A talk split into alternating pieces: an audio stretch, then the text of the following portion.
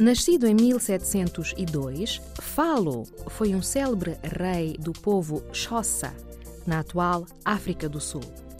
Ficou conhecido como o unificador do povo Xhosa.